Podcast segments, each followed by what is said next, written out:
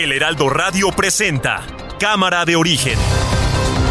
Un espacio para enterarnos del trabajo de las legisladoras y legisladores en los Congresos de México. En Cámara de Origen tiene la palabra Carlos Zúñiga Pérez.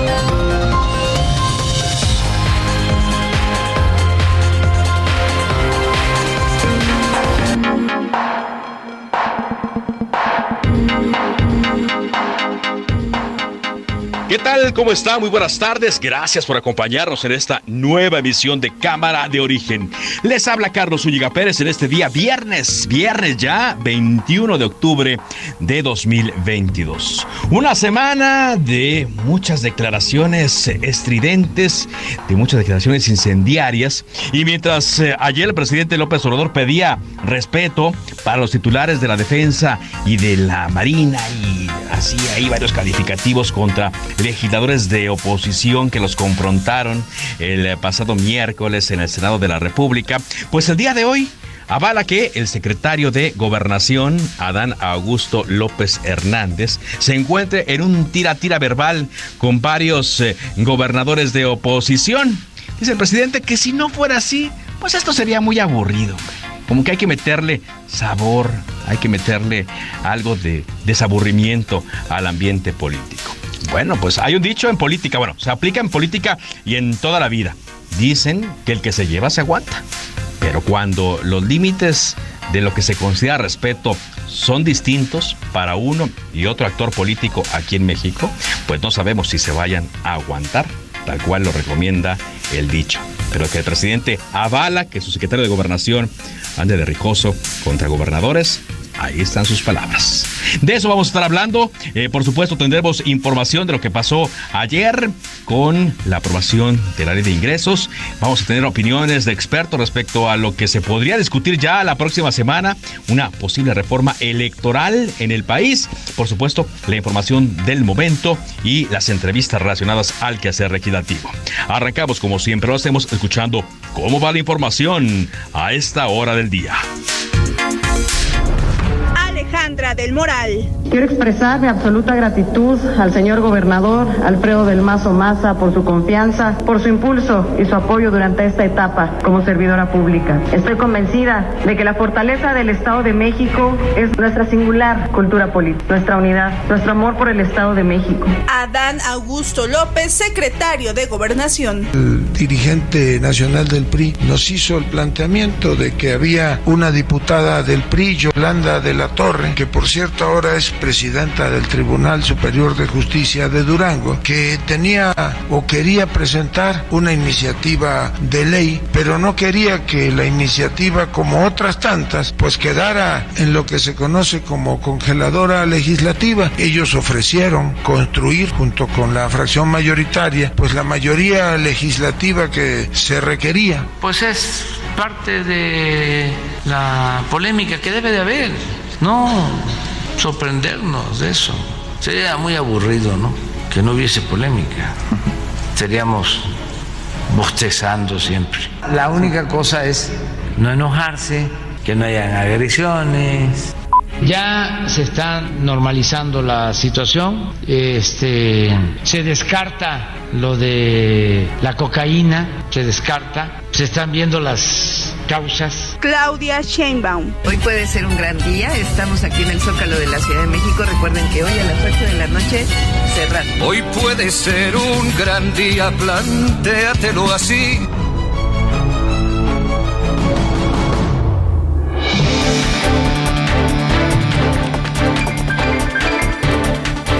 Así los protagonistas de la información en este día viernes. Y ahora vamos contigo, Ángel. Ángel Arellano, que a lo largo del programa nos va a estar actualizando la información de último minuto. Adelante, Ángel, te escuchamos. Así es, Carlos, gracias, muy buenas tardes. Estamos aquí en el Heraldo Radio para informarle a través de este programa Cámara de Origen y comenzamos con un resumen de noticias entre pancartas, pues a favor y en contra que sostenían legisladores de Morena con Augusto, estamos con la Guardia Nacional, estamos contigo, y la de los panistas que decían no a la militarización, el secretario de Gobernación, Adán Augusto López, se presentó ante el Congreso de Puebla para solicitar que se aprueben la, pues se apruebe la ampliación de la labor de las Fuerzas Armadas en seguridad pública en esta gira que ha venido haciendo en distintos congresos estatales en busca de la aprobación que permite este cambio constitucional. El exgobernador de Tamaulipas, Francisco García Cabeza de Vaca, obtuvo la suspensión definitiva en contra de una orden de aprehensión librada por un juez federal a solicitud de la Fiscalía General de la República. La defensa del narcotraficante Joaquín El Chapo Guzmán, quien fue sentenciado a cadena perpetua en Estados Unidos, interpuso una nueva moción en la que pide al juez Brian Cohan que desestime el dictamen y ordene su liberación, que ordene, ordene también un nuevo juicio o que en su defecto programe una audiencia probatoria como parte de una búsqueda que eh, pues está buscando, está intentando la defensa mantener vivo el caso para pues de alguna forma intentar intentar sacar a su cliente el Chapo Guzmán. Atención porque el Servicio Meteorológico Nacional pronostica que la tormenta tropical Roslyn se intensifique a huracán categoría 1 durante esta tarde noche. Mañana sábado estaría ya con categoría 2 tocando tierra por la noche o la madrugada del domingo allá en los municipios, eh, municipios de San Blas y Tecuala, en Nayarit, pero su impacto también alcanzará los estados de Jalisco y el sur de Sinaloa, así que mucha atención a aquella zona de la eh, República Mexicana. El aspirante a conductor de trolebús que hace un mes chocó una unidad cuando hacía sus pruebas de manejo fue denunciado ante el Ministerio Público. Es lo que informó el secretario de Movilidad de la Ciudad de México, Andrés Layú. Esta decisión se tomó después de analizar las imágenes captadas por la cámara de videovigilancia del trolebús en donde se ve a este hombre que pues va en capacitación y no atiende las indicaciones de los instructores y en lugar de frenar cuando se le indica acelera, el chofer tuvo, el, instructor tuvo que quitarle la, la pierna así, levantársela con la mano porque aquel no hacía caso. Este video fue presentado hoy en una conferencia en la que estuvo el propio Andrés Layú y la jefa de gobierno. Ahí le estaremos hablando de este caso un poco más adelante. Son ya las 4 de la tarde con 7 minutos. En Soriana, carne de res para asar, 159.90 el kilo. Pierna de cerdo con hueso congelada a 59.90. Aguacate, 42.80 el kilo. Six pack cerveza Michelob o Amstel Ultra, 49 pesos con 100 puntos. Soriana, la de todos los mexicanos. A octubre 24, no aplica con otras promociones. Aplica restricciones. Evita el exceso. Ya, son ya las 4 de la tarde con 8 minutos. Mi nombre Ángel Arellano. Gracias por acompañarnos en esta tarde. Les saludo en nombre del titular de este espacio, Carlos Zúñiga Pérez, quien no estará en vivo hoy, pero sí estuvo trabajando durante la mañana. Estuvimos ahí eh, preparando cosas para tener hoy en la tarde eh, informada a toda la audiencia de Cámara de Origen. Y comenzamos con el tema de lo que ocurrió, pues ya en la madrugada, tras una discusión de 14 horas, la Cámara de Diputados aprobó la madrugada de este viernes la Ley de Ingresos de la Federación 2023. ¿Cuál es la posición que tiene eh, la ante este, e, e, esta aprobación. Carlos Zúñiga platicó con el diputado Héctor Saúl Telles del PAN y aquí le presento esta plática. Y para entender un poco qué pasó ayer en el Pleno de la Cámara de Diputados, donde se aprobó apenas con los votos de Morena y sus aliados la Ley de Ingresos de la Federación 2023, agradezco que esté con nosotros el diputado Héctor Saúl Telles Hernández del Partido Acción Nacional. ¿Cómo le va, diputado? Bien, Carlos, muchas gracias. Buenas tardes. Un saludo para ti y para todo tu auditorio. Gracias, diputado. Pues, eh, ¿qué es lo que le preocupa de lo que se aprobó el día de ayer en, la Cámara de Diputados?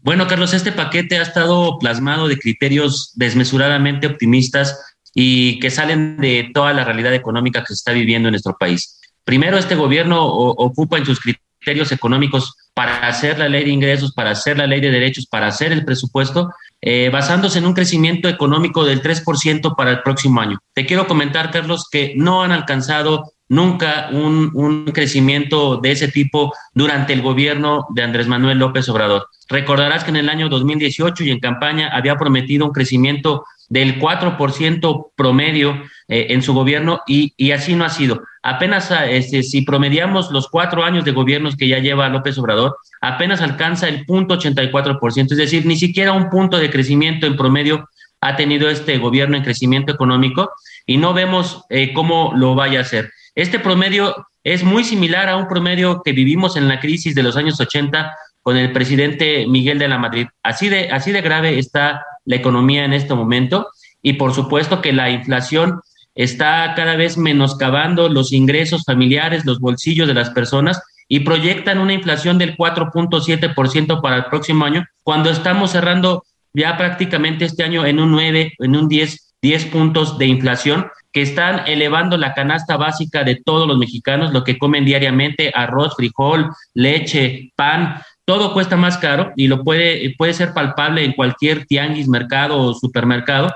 Y el Coneval nos ha dicho ya que 47% ha crecido la canasta básica en estos últimos años. Lo que costaba 772 pesos, Carlos, hoy cuesta 1.150 pesos.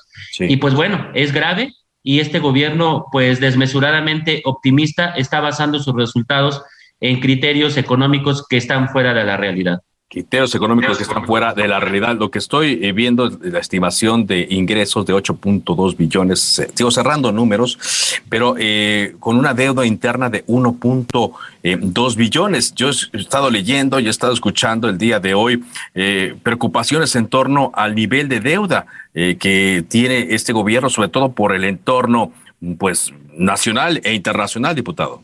Claro, Carlos, fíjate que la deuda es un componente muy alto en esta ley de ingresos.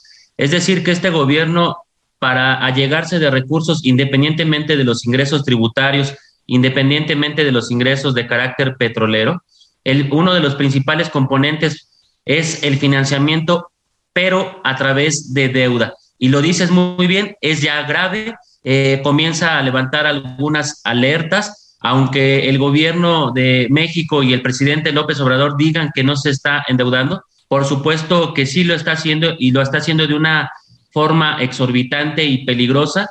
Eh, los datos están claros eh, en la Secretaría de Hacienda. Eh, cuando llegó López Obrador, Carlos, hay que decirle a la audiencia, recibió un país con una deuda de 10 billones de pesos. Te quiero comentar que a raíz de cuatro años de gobierno de López Obrador, está llegando a prácticamente 13.8 billones de pesos que cerraríamos el año 2022. Pero si le agregamos el techo de endeudamiento que se está aprobando de 1.2 billones de pesos para el 2023, vamos a cerrar el año 2023 con 15 billones de pesos en deuda pública, es decir, 5 millones, 5 billones de pesos más en deuda solamente en el sexenio de López Obrador. Esto quiere decir que ha crecido nominalmente por lo menos 50%. 50%. Y lo, veo lo del tipo de cambio que lo están eh, contemplando en 20.6 pesos, aunque por ahí hoy vi una nota también de una eh, calificadora que está ya pronosticando una devaluación del peso mexicano. Sí, las calificadoras comienzan a ver estas alertas económicas no solo de México, sino de carácter mundial y prevén una devaluación en el peso mexicano eh, que, obviamente no hacemos votos para que eso suceda, nunca estaremos a favor de que le vaya mal a México, pero por desgracia las políticas económicas que ha tomado este gobierno prevén una devaluación para el próximo año eh, en el peso mexicano de por lo menos el 20%, lo cual sería muy grave.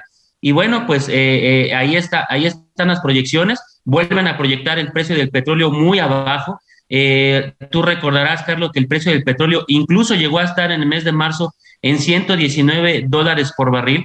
Lo proyectan apenas en 68.7 eh, dólares por barril, lo cual está muy abajo. Pero todo esto pues tiene eh, un fin, Carlos, que es encontrar los excedentes petroleros que están subsidiando las gasolinas y que obviamente no, no, nosotros no criticamos que haya un apoyo para que se disminuya el, precio de la gasolina y esto eh, pueda ser un paliativo para la creciente inflación. Sin embargo, creemos que también este tipo de acciones no permiten que crezca el IEPS y este año ya se perdieron 400 mil millones de pesos por el subsidio a las gasolinas, Carlos. Sí.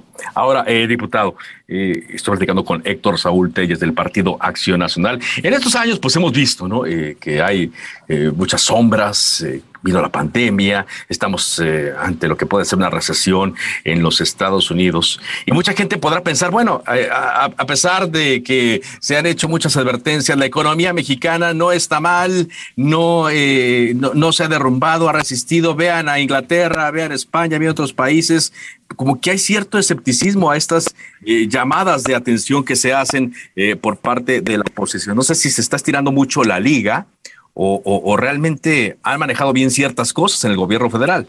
Bueno, eh, esos discursos eh, son demasiado optimistas porque lo que no se dan cuenta y no toman como referencia es que si bien es cierto que en algunos países que están entrando en recesión económica, la inflación en este momento pudiera ser más alta que la que tiene México, eh, no se toma en cuenta que el ingreso per cápita de las personas es muy diferente a lo que en esos países está sucediendo. No podemos comparar que aunque la inflación sea más alta en aquellos países, pues el poder adquisitivo de las personas, precisamente en países como España, Estados Unidos, que tienen una inflación más alta, el poder adquisitivo de las personas es mucho mayor al que tienen en México. Entonces, aquí, aunque la tasa de inflación esté relativamente todavía en un dígito y que pues a la, a la mejor a final de año ya sube a dos dígitos, eh, nos pega mucho más fuerte, Carlos, porque el poder adquisitivo de las personas es mucho menor y eh, eh, se siente claramente a la hora de ir a comprar los productos de consumo diario, que como te mencioné, lo dice el Coneval, por lo menos el 47% ha subido todos los productos de la canasta básica. Muy bien, diputado. Y mira ahora, otra batalla, la discusión del presupuesto de egresos. Así es, pues en el mes de noviembre empezamos eh, ya la discusión del presupuesto. Tenemos hasta el 15 de noviembre para eh, dotar a los mexicanos del presupuesto de egresos de nuestro país y nuevamente vemos eh, un presupuesto completamente dirigido a las obras magnas, a los caprichos presidenciales. Estas obras que nos han costado bastante dinero y que han tenido sobrecostos ex exorbitantes. Estamos hablando de más de 500 mil millones de pesos únicamente en sobrecostos, Carlos, no en lo que ha costado las obras, sino lo que ha costado más allá de lo que mal planearon en este gobierno y ya es un boquete muy grave que es muy pesado para la economía, con un presupuesto muy apretado por la deuda, muy apretado por las altas tasas de inflación y muy apretado por el dispendio en las obras públicas eh, que no pronostican un buen escenario económico en el año 2023. Te agradezco mucho, diputado, que nos haya tomado esta llamada. Muy amable. Muchas gracias, Carlos. Un saludo a ti y a tu auditorio. Es el diputado Héctor Saúl Telles del Partido Acción Nacional.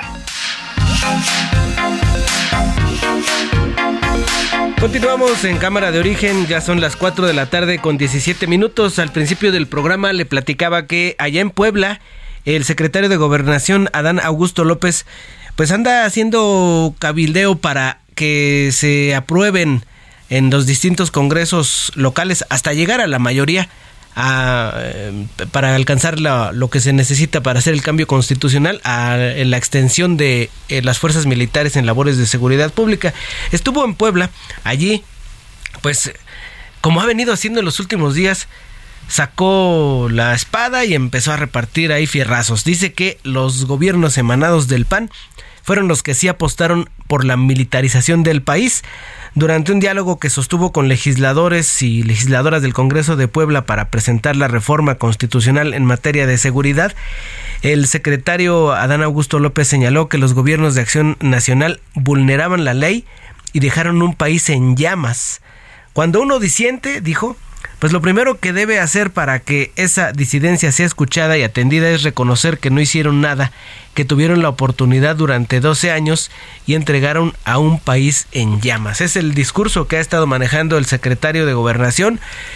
Pues hay que decirlo también como, como parte de su campaña, como parte de, pues ese levantar la mano para llamar la atención del presidente y hacer que pues él sea la corcholata elegida. Es en lo que anda el secretario de Gobernación y llama la atención porque pues es el que tendría que estar metiendo paz, es como el pues el que eh, dentro del gabinete del gobierno debe establecer puentes con los distintos actores políticos y pues está haciendo exactamente lo contrario pues porque está ya en pos de su candidatura.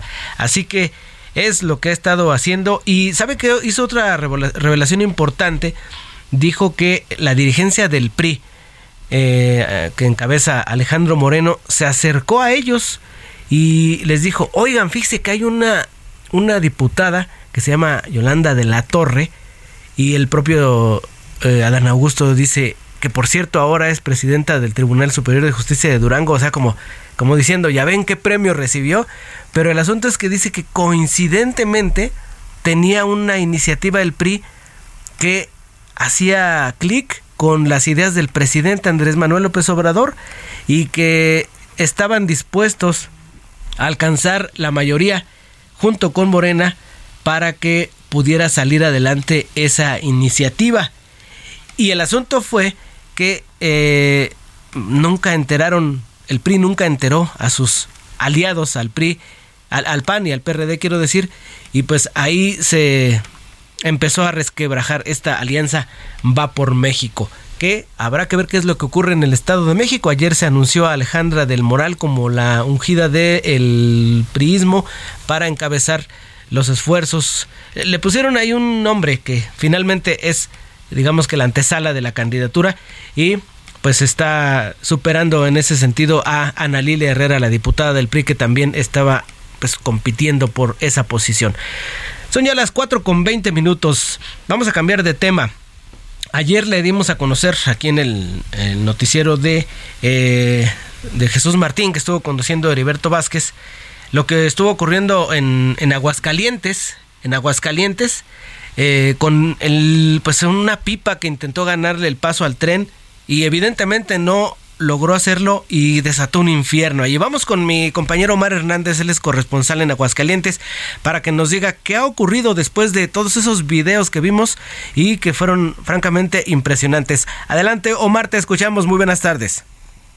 Gracias, buena tarde. Efectivamente, después de haber sobrepasado esta impresión por lo que algunos catalogan milagro cuando solamente resultaron siete personas lesionadas, no de gravedad, cuatro bomberos y tres civiles. Ahora viene esta situación del calvario para todas las personas que han perdido sus bienes y el patrimonio, porque a final de cuentas estamos hablando de más de un centenar de viviendas con algún tipo de daño. De esas, 25 son pérdida total y el saldo pudiera incrementarse porque todavía están los especialistas este viernes recorriendo calle por calle para ver la cuestión de la estructura.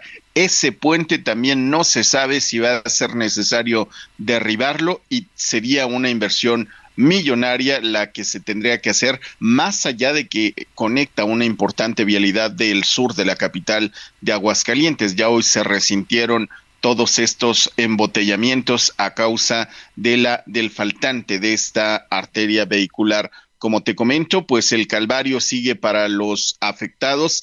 Muchos de ellos no han podido ingresar a lo que quedó de sus viviendas porque el acordonamiento sigue. Nosotros los medios de comunicación sí pudimos dar una una vuelta, un recorrido por las viviendas afectadas, veíamos las cocheras con los vehículos completamente calcinados, solamente la parte metálica, el cascarón, el esqueleto ahí dentro de las cocheras, una situación que sin duda este fin de semana eh, tendremos ya el balance, el censo final de los daños que serán multimillonarios. La empresa eh, de transportes le da el servicio al grupo Valero, que es un eh, complejo de ah, gasolineras, y estaba el conductor quizá a nada de llegar a dejar su combustible. Venía el de Jalisco, llevaba cinco horas manejando y por ahí viene esta eterna situación de cómo presionan a los conductores. Quizá ya iba sobre tiempo y por eso decidió eh, quererle ganar el paso al tren.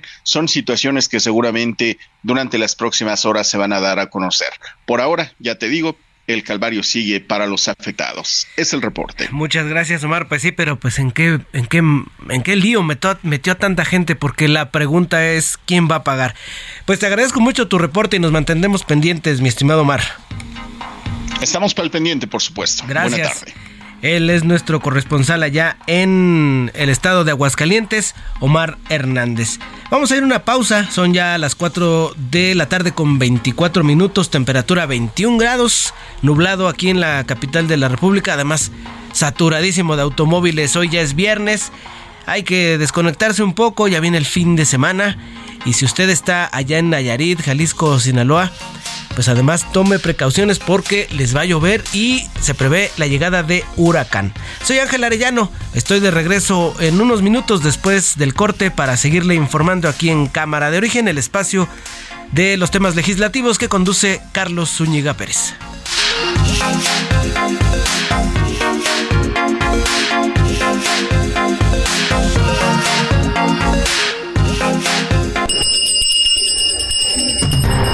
Se decreta un receso. Vamos a un corte, pero volvemos a Cámara de Origen con Carlos Zúñiga Pérez. Se reanuda la sesión. Volvemos a Cámara de Origen con Carlos Zúñiga Pérez. Selling a little or a lot? Shopify helps you do your thing however you cha-ching. Shopify is the global commerce platform that helps you sell at every stage of your business. From the launch your online shop stage to the first real life store stage, all the way to the did we just hit a million orders stage. Shopify is there to help you grow. Shopify helps you turn browsers into buyers with the internet's best converting checkout. 36% better on average compared to other leading commerce platforms because businesses that grow grow with Shopify. Get a $1 per month trial period at shopify.com/work. shopify.com/work.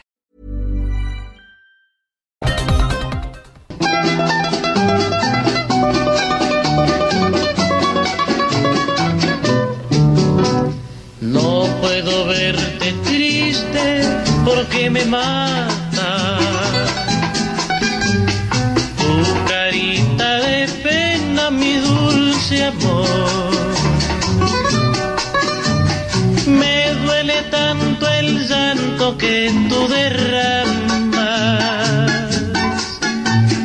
Que se llena de angustia mi corazón. Regresamos aquí a Cámara de Origen. Estamos escuchando a Julio Jaramillo, un cantante de bolero apodado el Ruiseñor de América, que pues es una uno de los cantantes más queridos en Ecuador, una leyenda le iba a decir. Eh, esta canción, Nuestro Juramento, pues es de las más conocidas que ha recorrido prácticamente toda Sudamérica y aquí en México también tiene muchísimo, es muy, es muy conocida. Y le pongo esta canción porque fíjese que en el Foro Cultural Coyoacanense, Hugo Argüelles, Foro Cultural Coyoacanense Hugo Argüelles está presentando la obra Crimen, Pasión y Boleros, la radionovela de México. Es eh, la historia de un grupo de actrices y actores de la radio de allá de los 50 que se reúnen para dar a final a una radionovela que se llama ¿Quién mató a Ignacio Lara? Ellos están ahí en, un ambiente que es la XB, el buen tono de la radio, aquellos años dorados de la radio. Y fíjese que los productores nos envían boletos. Tengo cinco pases dobles. Escríbame a mi cuenta arroba Arellano Peralta, arroba Arellano Peralta para eh, pues tener un boleto para este esta obra de teatro llamada Crimen, Pasión y Boleros. Más detalles ahí puede checarlo en la página teatroproducciones.com. Ya me están comenzando a llegar. Muchas gracias, gracias por sus mensajes. Continuamos, vamos ahora con más de la información, pero vamos a dejar un ratito a Julio Jaramillo. Primero es tu promesa. Continuamos, son ya las 4 con 32. Carlos Zúñiga conversó con el ex consejero presidente de el IFE, el que era el IFE, Luis Carlos Ugalde. Hablaron de la reforma electoral, esta que se discute o que se va a discutir o que le urge al gobierno discutirla ya en la Cámara de Diputados y nos ofrece sus eh, impresiones de qué es lo que pretende el gobierno de Andrés Manuel López Obrador.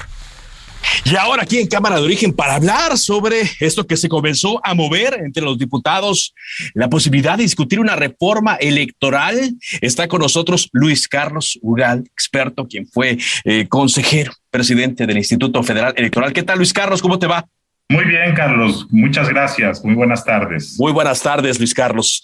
Pues se empieza a mover esto, pero las iniciativas eh, que hay son muy muy diferentes. Estoy hablando de los eh, partidos eh, políticos, los que han presentado, pero sobre todo el peso que tiene ahora la iniciativa de Morena, la iniciativa del Ejecutivo, y que habla directamente de modificar al Instituto Nacional Electoral. ¿Cómo has visto eh, las cosas, cómo se están moviendo, Luis Carlos? Mira, Carlos, primero debo decir que yo no creo que vaya a haber reforma electoral como la quiere López Obrador. Es prácticamente imposible que eso ocurra. Morena no tiene los votos y yo no veo que los partidos de oposición, eh, en especial el PRI, tengan ningún interés en aprobar algo como esto que solo los va a afectar. Así es que creo que no va a haber esa reforma. Sin embargo, Morena va a tratar de cabildearla, de presionar, de meterla al voto del Pleno eh, ¿Y por qué es imposible, es muy difícil que pase? Porque esta reforma de López Obrador básicamente lo que propone es desmantelar al Instituto Nacional Electoral, politizar al instituto que quedaría en su lugar, que se llamaría Instituto eh, de Elecciones y Consultas Ciudadanas.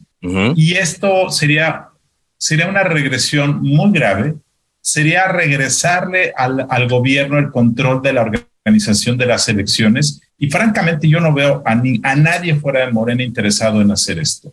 Así es que es muy complicado que pase esto. Y lo segundo que proponen es reducir, eliminar el financiamiento ordinario de los partidos. También a nadie le interesa fuera de Morena que eso ocurra y tampoco a los aliados de Morena como el Partido Verde o el Partido del Trabajo les interesa esto. De tal forma que no veo ninguna posibilidad de que esto tenga algún futuro, Carlos. Ninguna posibilidad, eh, Luis Carlos. Ahora, tú lo has mencionado, eh, hay formas de ejercer presión, lo vimos eh, recientemente en esta iniciativa constitucional que se discutió para ampliar la presencia de los militares en labores de seguridad. No sé si también podrían recurrir a eso y que busquen de alguna manera que los integrantes de la oposición cedan en algunas cosas o bien incluir algunas cosas de la oposición para que esto avance. Por eso, imagínate que, imagínate que entonces le dicen a la oposición, tú deja que yo desaparezca el INE, o sea, date un balazo en el pie. Yo no veo, o sea, es que es, es tan radical la propuesta de López Obrador que no hay puntos de negociación posible, Carlos. Pero imaginemos que dicen, ok, acepta que desaparezca el INE, tú pídeme algo.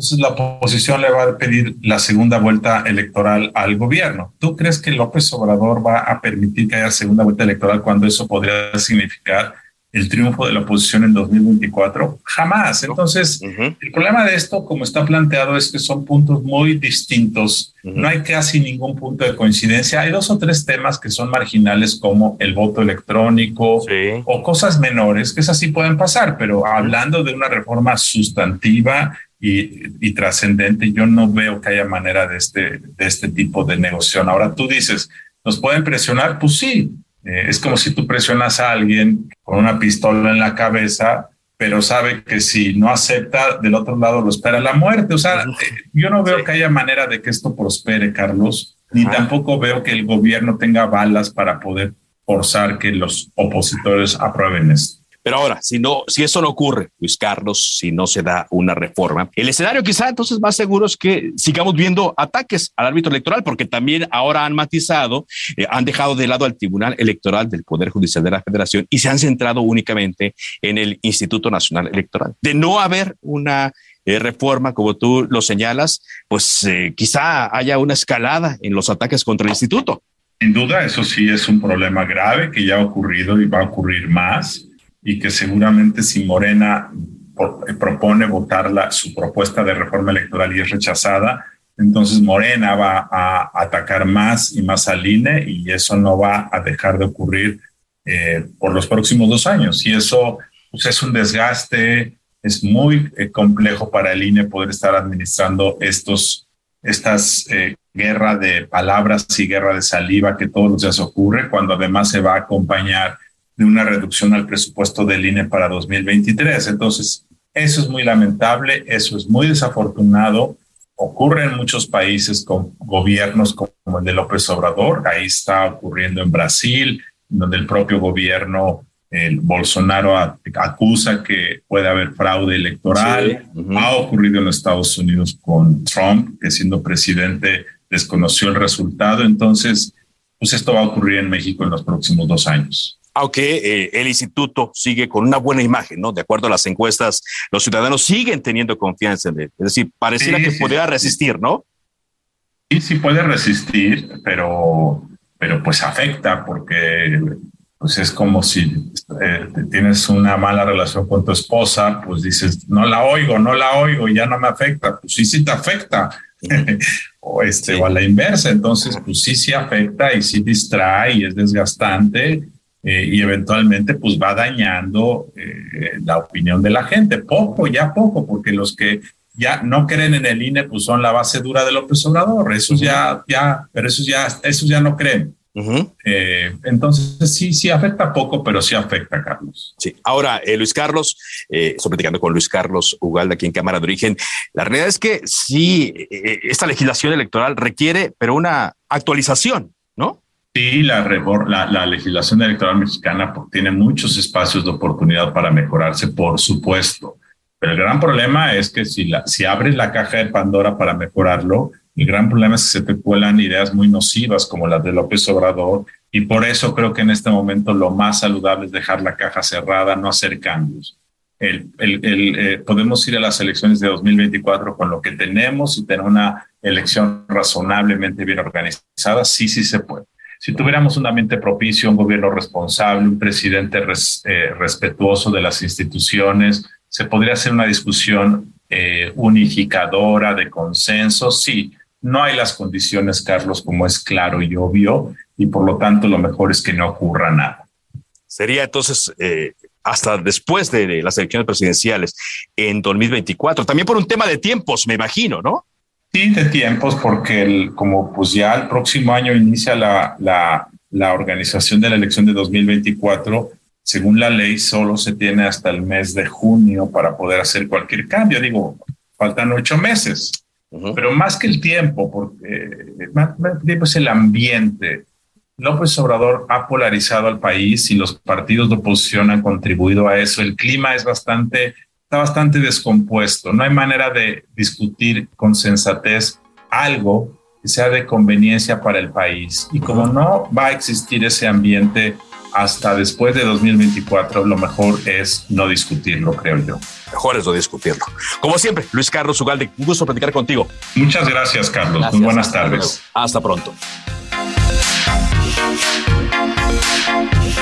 Bien, ahí lo que platicaron el doctor Luis Carlos Ugalde y Carlos Zúñiga Pérez. Ahora vamos a escuchar lo que le dijo el maestro Marco Antonio Baños Martínez. Él fue consejero del INE entre abril de 2014 y abril de 2020. También platicaron de la reforma electoral que pretende sacar adelante el presidente a través de pues, su brazo legislativo, Morena. Vamos a escucharlos. Y para entender más sobre esta reforma que se podría discutir, todavía no sabemos, pero todo indica que sí, que se podría discutir.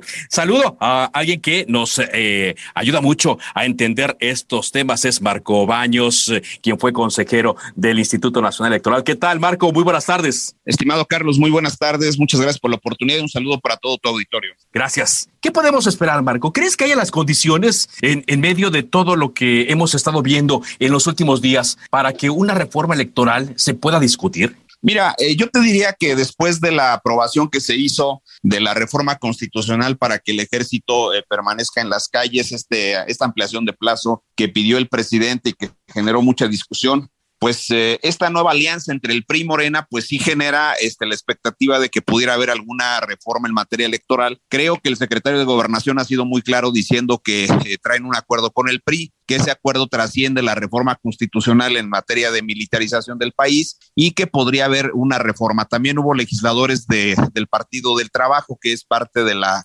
alianza mayoritaria en la Cámara de Diputados, diciendo que estaban en la lógica de tener una reforma donde eh, se quitaran algunas de las eh, propuestas del presidente.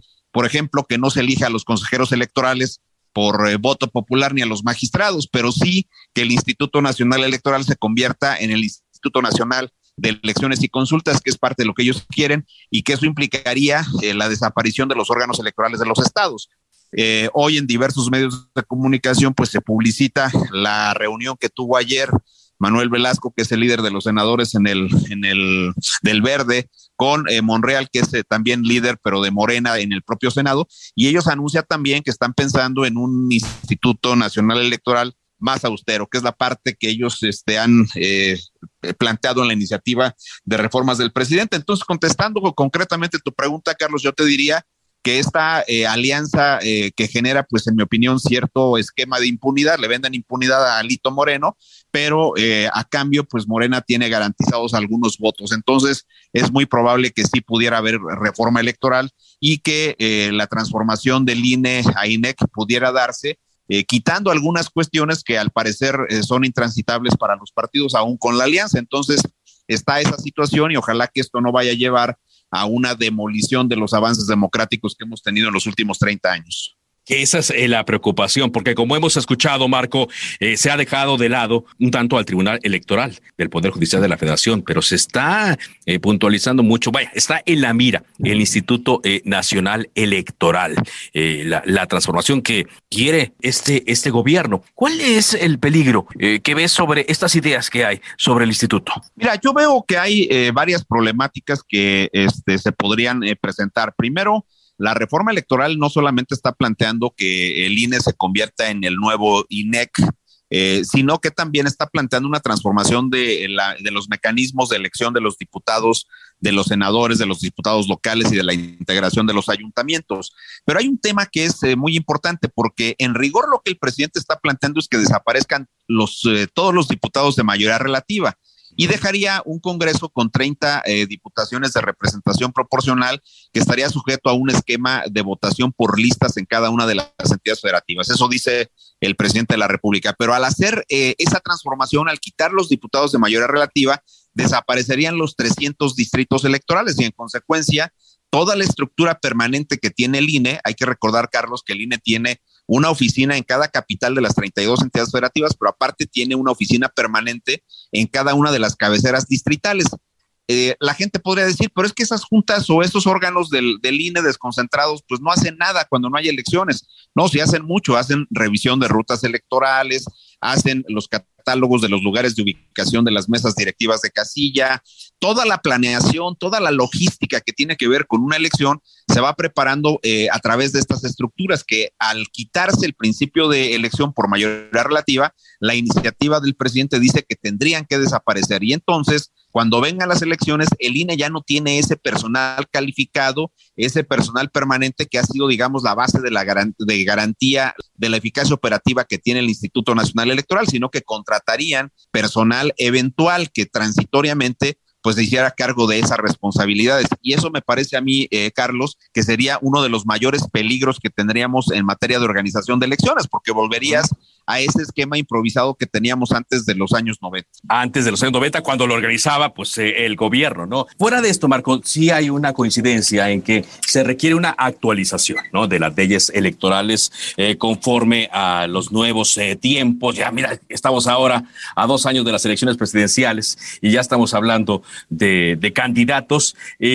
Primero que nada, eh, ¿cómo ves la temporalidad de que se discuta ahora con la elección presidencial pisándolo los salones? ¿Y qué es lo que sí verías como una ventaja, como una actualización, pues, que se pueda dar en materia electoral? Que no sé si sea el tiempo, depende de lo que me digas. Mira, eh, yo te diría que si se hicieran algunos cambios para fortalecer la logística electoral, ahorita te planteo algunos, algunos temas, pero eh, vamos con un, esquema racional donde las opiniones técnicas de las propias autoridades electorales se pudieran tomar en cuenta, habría tiempo para implementarla de manera correcta, porque al final de cuentas estás a finales del 2022 y las elecciones empiezan en septiembre. El INE tendría poco más de ocho meses para poder este, eh, eh, ajustar eh, todos los cambios que en esa materia se dieran. ¿Qué ventajas debería? Bueno, uno que me parece muy importante, que sí coincido con lo que ha presentado López Obrador, es lo del voto electrónico. Si tú pones el voto electrónico, eh, Carlos, porque ahora tenemos una especie como de fábrica de elecciones, todos los años el INE está organizando elecciones, porque ahora el INE eh, capacita, coloca las casillas en todo el país para todas las elecciones.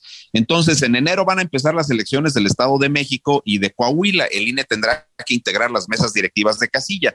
Y así cada año, no hay un año en el cual no haya todavía... Eh, eh, elecciones. Todos los, en todos los años hay en un estado, en, para gobernador, para diputados, para, para ayuntamientos, etcétera. Entonces, si, si nosotros le metemos el voto electrónico, esas cantidades tan grandes de dinero que se gastan, te doy un ejemplo, en el año de 2021 el, el INE gastó 3.700 millones en su estrategia de capacitación de funcionarios de mesa directiva de casilla. Le metes urnas electrónicas y entonces tú tienes eh, asegurado que no tienes que imprimir boletas electorales, que necesitas un esquema de capacitación más barato de los funcionarios de casilla, que no había, no habría este, programas de resultados electorales preliminares, eh, en fin, una cantidad impresionante de cosas que ya no se gastarían. Y puede ser una incorporación progresiva de esas urnas electrónicas a las elecciones que te servirían para las consultas populares, para eh, los, las revocatorias de mandato. Imagínate nada más que esta eh, eh, situación que planteó López Obrador de elegir por voto popular a los consejeros y magistrados prosperara, pues también la podrías hacer a través de estos mecanismos electrónicos. Entonces yo creo que esa parte sí funcionaría. Otro detalle importantísimo. Tú tienes ahora 32 leyes electorales, 32 constituciones locales que regulan las elecciones locales, pero todas tienen, por ejemplo, inicios de procesos completamente distintos, heterogéneos. Unos empiezan en septiembre, otros empiezan este, en, en noviembre, otros diciembre, otros hasta enero. Entonces, eso vuelve eh, un problema logístico porque se traslapan etapas para la transmisión de los spots de los partidos en los medios de comunicación, porque la fiscalización no se puede hacer de manera más sistemática, porque el tema de la capacitación de funcionarios de casilla también se complica así. Entonces, si se hacen, por ejemplo, esos ajustes, se uniforman esas fechas de inicio de los procesos electorales, si las etapas coinciden, que al mismo tiempo que tienes las campañas eh, federales tengas las locales, que las precampañas, que las intercampañas coincidan, todo eso hace más, eh, más eh, fácil el tema.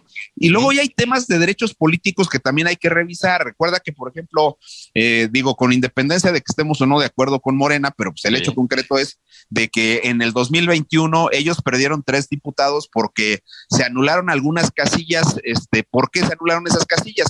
Bueno, pues porque eh, se tomaron personas de la fila que no formaban parte de la misma sección electoral. Solo que ocurre que las tres diputaciones federales, Carlos, entre ellas la de Gabriela Jiménez, que se ha hecho muy famosa por el tema de esta organización que recaba las firmas para López Obrador, etcétera. este, eh, Gaby Jiménez fue candidata a diputada federal en un eh, distrito de Azcapotzalco. Ella había ganado por 500 votos. En las impugnaciones se van anulando algunas casillas y al final la sala superior del tribunal determina anular cuatro más y al anular esas últimas cuatro casillas se, se revierte el resultado en favor del PAN.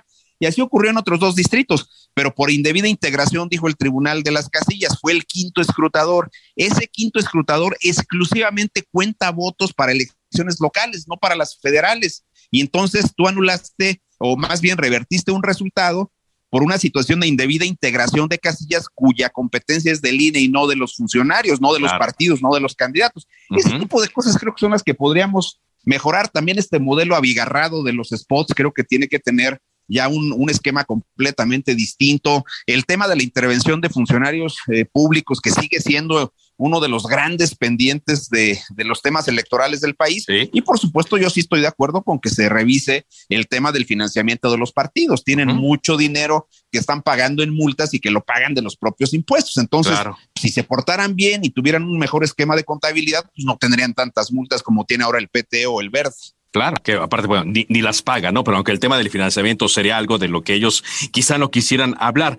Marco, como siempre, pues un gusto platicar contigo y que nos des eh, luz sobre estos eh, temas que son trascendentales para, para nosotros y para nuestro auditorio. Muchas gracias. Es un placer, Carlos. Siempre un abrazo y eh, un saludo para todo tu auditorio. Igualmente, muy amables. Marco Antonio Baños, aquí en Cámara de Origen. Continuamos aquí en Cámara de Origen. están circulando en redes imágenes de una explosión que ocurrió en los condominios del fraccionamiento Las Brisas allá en Acapulco. Se habla de entre 8 y 20 personas lesionadas y algunos atrapados. Hay imágenes de la destrucción que generó una presunta acumulación de gas, personas siendo atendidas por los cuerpos de emergencia. Le vamos a dar más detalles en cuanto se generen. Vamos ahora con mi compañero Jorge Almaquio García, porque Aldeas Infantiles SOS otorgó un galardón a José Luis Ayub, él es director jurídico de El Heraldo Media Group. Gracias, amigo del Heraldo Radio. Así es, por su gran apoyo, impulso y compromiso en favor de la protección de la niñez de México, Aldeas Infantiles SOS otorgó el galardón SOS a José Luis Ayub Pérez, director jurídico del Heraldo Media Group, y lo reconoció como embajador de la organización y defensor de la seguridad infantil. En una emotiva ceremonia, Ayub Pérez, quien también colabora con Fundación Andrade, institución que se preocupa por apoyar el desarrollo y la esperanza de una vida digna para la infancia mexicana, recibió el reconocimiento de manos de Mariana, de 10 años de edad, quien le dio un fuerte abrazo por su respaldo. Tras recibir su galardón, agradeció la distinción y refrendó su compromiso por trabajar para hacer la diferencia entre las niñas, niños y adolescentes de México y de todo el mundo. Recibo con muchísima gratitud este galardón, SOS 2022, y me comprometo como embajador de Aldeas Infantiles SOS México a difundir esta causa y a trabajar incansablemente por los derechos de la niñez. Un lema que tengo es que la niñez es el futuro de esta gran nación, pero ahora le vamos a sumar que son el presente y el futuro de esta gran nación. El director jurídico del Heraldo Media Group invitó a los asistentes a convertirse en verdaderos defensores de la seguridad infantil para garantizar los derechos integrales de los menores de edad y permitir mayores y mejores oportunidades de vida para los más de un millón de niños que sufren situaciones de vulnerabilidad en 137 naciones en los que se encuentra aldeas infantiles. Amigos del Heraldo Radio, el reporte que les tengo. Muchas gracias Jorge Almaquio. Ya nos vamos, pero no se despegue del Heraldo para conocer lo que ocurre allá en el fraccionamiento Las Brisas de Acapulco, donde hubo una explosión de gas. Se reportan cuando menos 20 heridos. También recuerde que allá en el Nayarit impactará la tormenta Roslin, pero llegará como huracán. Todos los estados que rodean este, esta entidad también están en alerta. Y hoy en la noche, a las 8, Joan Manuel Serrat en el Zócalo. Mi nombre es Ángel Arellano, gracias en nombre de Carlos Zúñiga y de todo este equipo de producción. Me despido, quédese con Javier Solórzano. pequeñas cosas que nos dejó se cita para el próximo programa. Cámara de origen, a la misma hora, por las mismas frecuencias del Heraldo Radio. Se levanta la sesión.